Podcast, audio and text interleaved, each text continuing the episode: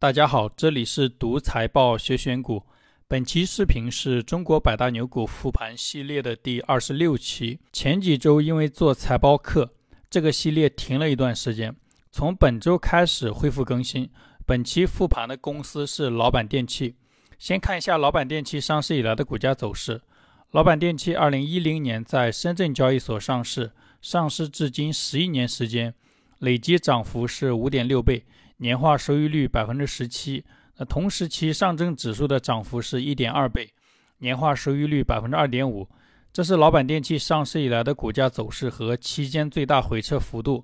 而这家公司股价最大回撤发生在二零一八年贸易战的时候，当时叠加公司的业绩增速放缓，股价从最高点最多跌去了百分之六十四。老板电器目前是中国市场份额最大的厨房电器企业。它的吸油烟机产品连续二十三年国内销量第一，连续六年全球销量第一。啊，今天我们来了解一下这家公司。本期视频由以下四部分组成：第一部分是老板电器的业务和行业简介；第二部分是老板电器历年股价涨跌幅和财务数据复盘；第三部分是老板电器历史投资机会复盘。老板电器上市之后，股价最大涨幅超过十倍。那在这个上涨过程中，这家公司几乎每一年都在年报中提示投资机会。本期视频会简单复盘一下它的公开信息和股价之间的关系。最后一部分看一些数据，简单判断一下这家公司的未来。呃，这里要声明一下，视频中所有的内容都仅作为案例讲解使用，不作为任何人的投资建议。打开老板电器二零二零年的年报，首先看到的是公司业务概要。精心专注于厨房电器产品的研发、生产、销售和综合服务。产品包括吸油烟机、燃气灶、消毒柜、蒸箱等等十几款厨房电器。呃，经过四十多年的发展壮大，老板电器已经成为中国厨房电器行业历史最悠久、市场份额最高、生产规模最大的企业。公司的吸油烟机连续二十三年国内销量第一。连续六年全球销量第一。这一段介绍了公司的产品以及产品在行业里的地位。下面是公司所在行业的数据。根据某个机构的数据，二零二零年油烟机全年零售量同比下滑了百分之七点六，零售额同比下滑了百分之九点三。燃气灶零售量同比下滑了百分之八点一。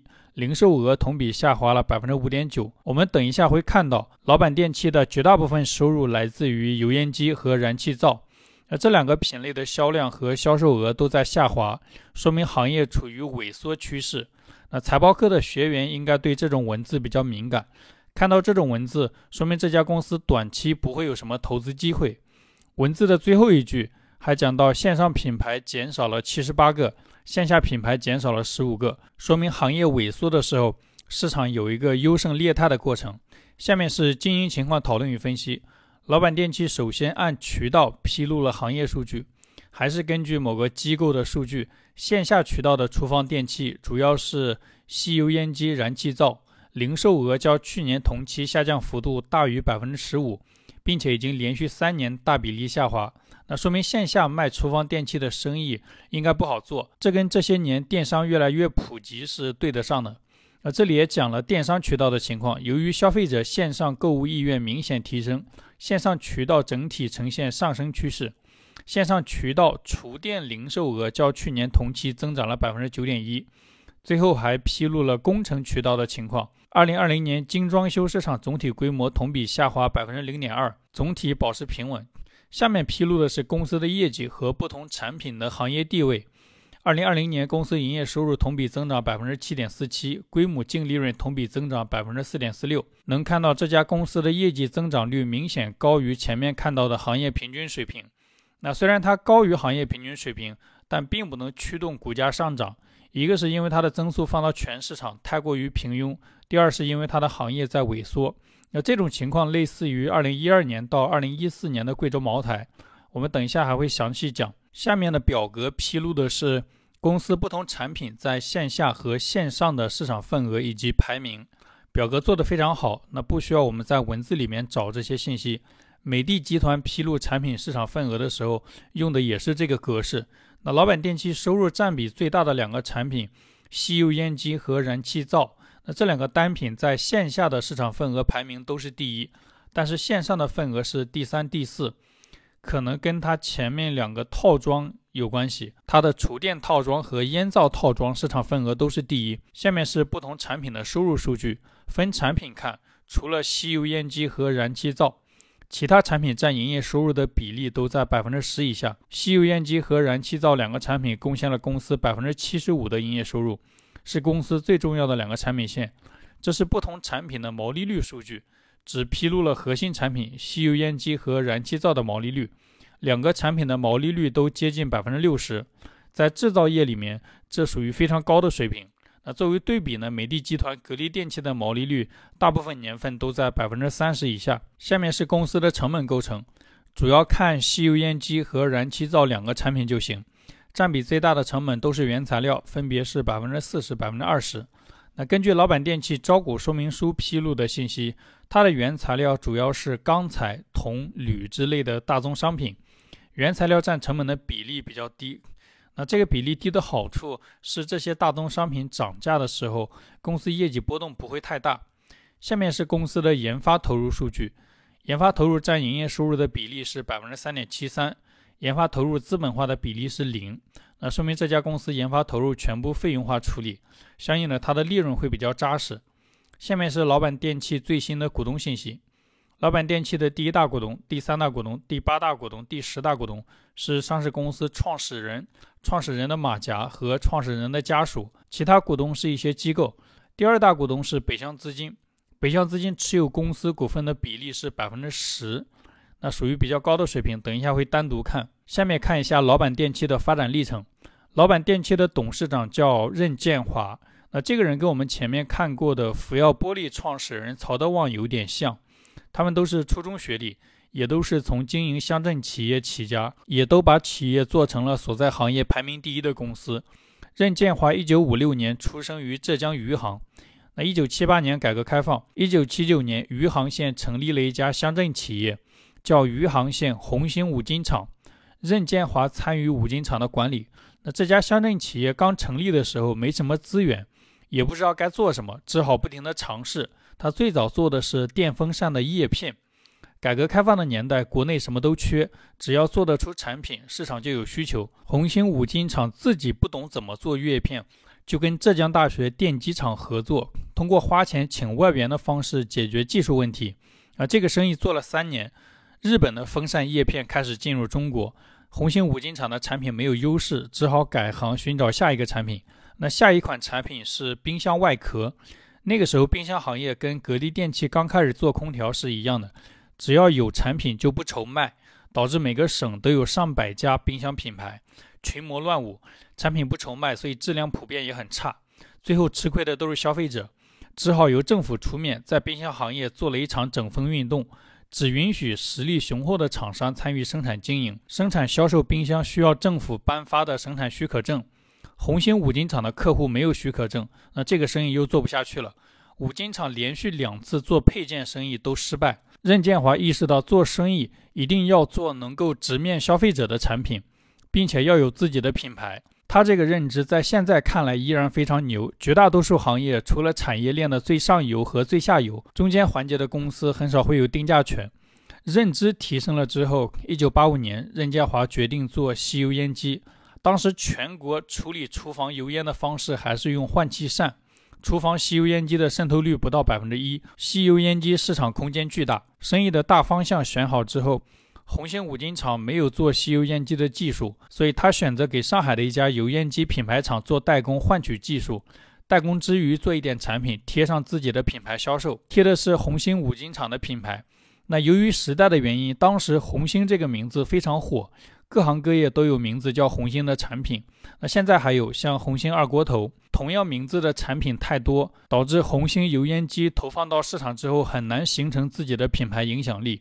所以任建华又做了一个决定，放弃红星的品牌名称，申请了老板这个品牌名，并且花钱在央视的黄金时间段新闻联播前五分钟打广告。老板牌吸油烟机一下火遍大江南北，产品供不应求，经销商找上门求货。那营业额很快过亿，销量连续多年都是行业冠军，老板电机成了中国油烟机第一品牌。但之后的发展并不是一帆风顺，老板电器赚到第一桶金之后，建华也犯了其他企业家犯过的错误，跨界去做自己不擅长的生意。除了油烟机，那他还做保健品、热水器、VCD、音响等业务。遇到行业波动和竞争对手冲击，一九九九年，老板电器营业额下降百分之八十，行业排名跌出前十。那企业在顺利的时候做加法容易，不顺的时候做减法会比较难。跟散户做投资一样，看对的时候加仓容易，看错的时候止损很难。加上老板电器当时是乡镇企业，企业吃大锅饭，产权不清晰，没有做减法的动力，连续亏损两年之后，任建华借钱买下了企业股权，乡镇企业变成民营企业。任建华接管了老板电器之后，首先是砍掉油烟机以外的业务，专注于自己擅长的事情，其次改变激励制度。多劳多得，形成正循环。两年之后，二零零三年，老板电器重回吸油烟机品类第一名。之后一直到现在，老板电器在吸油烟机品类的排名再也没变过。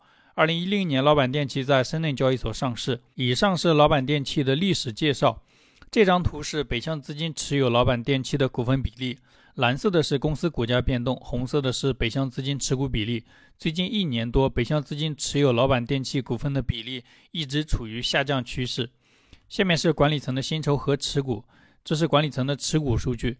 老板电器管理层几乎都持有公司股份，持股市值大部分在一千万左右。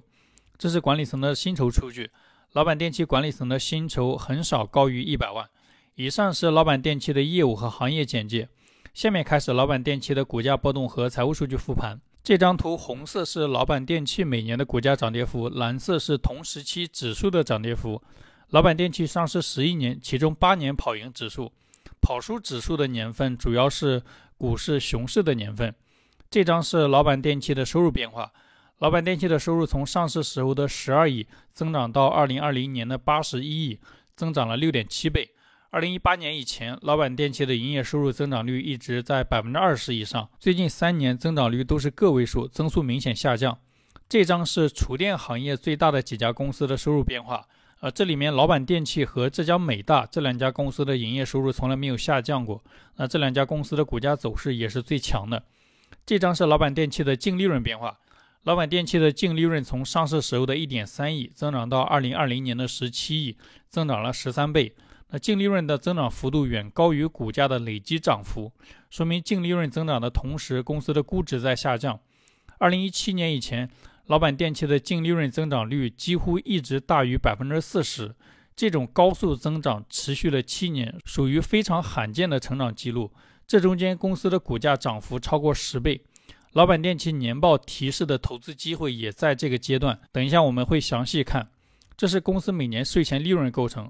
老板电器的税前利润以主营业务为主，主营业务利润占比长期在百分之九十以上。这张是公司的毛利、净利润和各项费用占收入的比例变化。最近几年，老板电器的毛利率稳定在百分之五十以上。公司的毛利率前几年略微下降，最近两年又开始回升。那据说是因为家电行业的巨头美的集团、格力电器也开始做厨房电器的生意，抢了一部分老板电器的市场份额。但从毛利率的变化上看，好像影响不大。净利润率整体是增长趋势，最近几年都比较稳定。这张是公司的资产结构图，资产中占比最大的是黄色的现金类资产，六十三亿，占总资产的比例超过一半。其次是应收类款项二十八亿，固定资产十五亿。这张是公司的负债和股东权益结构图。公司最大的负债是应付类款项二十五亿，其次是预收类款项九亿。预收款的规模同比略微下降，说明下游客户需求下降。有息负债为零。那结合前面现金类资产的规模六十三亿，公司的现金流超级充足。其他负债金额都非常小，公司整体负债率比较低，不到百分之三十。这张是公司的营运资产、营运负债和营运净资产的变动。老板电器的营运净资产一直在零附近。说明这家公司把下游客户占用资金的压力，大部分年份都转移给了上游供应商。下面是现金流量表，那这里直接按照不同功能把现金流拆一下。最近几年公司金额较大的现金流，主要是红色主营业务赚到的现金，绿色生意扩张支出的现金，深蓝色分红分掉的现金，黄色是投资理财的现金支出。红色主营业务赚到的现金最近三年几乎没有增长，绿色生意扩张支出的现金比较稳定。深蓝色分红的金额占当年净利润的比例在百分之三十以上。这张是公司的自由现金流变化。公司主营业务产生的现金流和生意扩张支出的现金流最近几年都比较稳定，而且主营业务赚到的现金远高于生意扩张支出的现金，所以公司的造血能力一直很强。这张是公司的资产质量和估值数据图。老板电器资产质量属于比较优秀的水平，公司的估值一直不算贵，市盈率大部分年份在三十倍以下。以上是公司的股价波动和财务数据复盘。下面看一下老板电器公开信息中提示的投资机会。呃，这里直接说结论。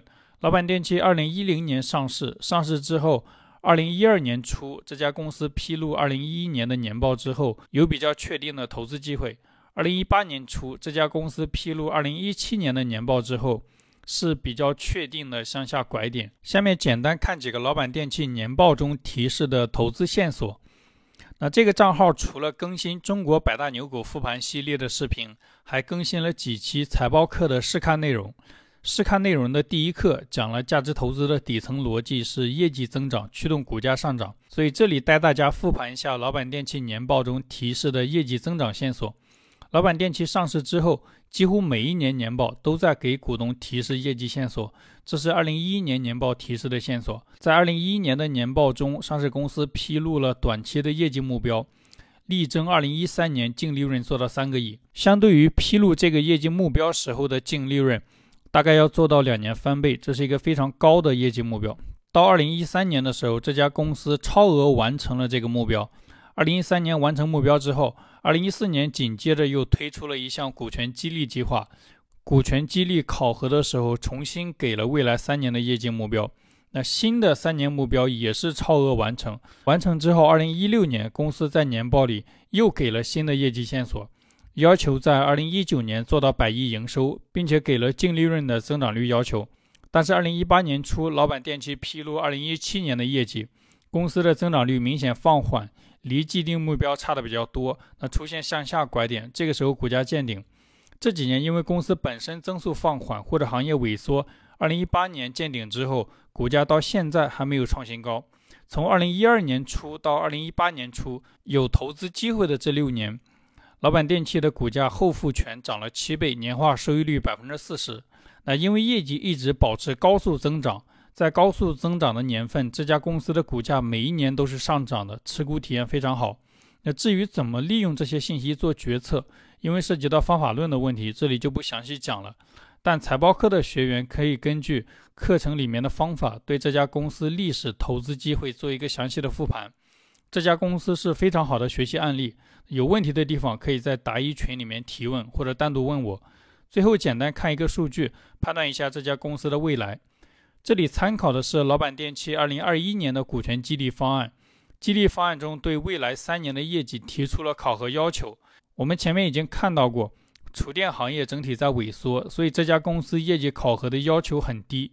要求未来三年营业收入符合增长率不低于百分之十，但归属母公司的扣非净利润增速不下降就行。那完全没有增长要求，说明这家公司对未来也比较悲观。那这个状态跟二零一二年到二零一四年的贵州茅台非常像。当时白酒行业多个负面因素集中爆发，行业营收和利润连续三年萎缩。虽然贵州茅台的业绩每一年都在增长，但是股价就是不涨。市盈率最低跌到个位数。二零一四年贵州茅台最悲观的时候，给公司定的业绩增长目标是营业收入同比增长百分之一，是贵州茅台历史上增速最低的目标。扯远了，那回到老板电器，既然老板电器所在的行业在萎缩，同时公司对未来很悲观，所以它短期不会有什么投资机会。那没什么投资机会，是不是就不值得关注呢？呃，当然不是的。首先，厨房电器作为吃的周边用品，是一个不会消失的需求。老板电器作为细分领域排名第一的公司，未来几年在行业内也会一直有自己的优势。只不过这家公司现在属于结束了高速增长的状态，有可能进入周期性波动的阶段。那进入到这个阶段的公司，如果行业出现向上的拐点，公司重新进入上行周期。还是会出现投资机会的，所以这种公司有关注的价值。但什么时候适合投资，需要持续跟踪它的财务数据，判断拐点。那具体怎么判断拐点？感兴趣的同学可以参考贵州茅台五粮液最近十年的年报自己总结。如果财报课的学员有不清楚的，可以在答疑群里面提问或者单独问我。好了，以上是本期视频的所有内容，这是本期视频用到的财务卡片啊。再次重申一遍，视频中所有的内容都仅作为案例讲解使用，不作为任何人的投资建议。欢迎评论或者私信你关注的公司，我来复盘。希望本期视频对你的投资有帮助，感谢观看。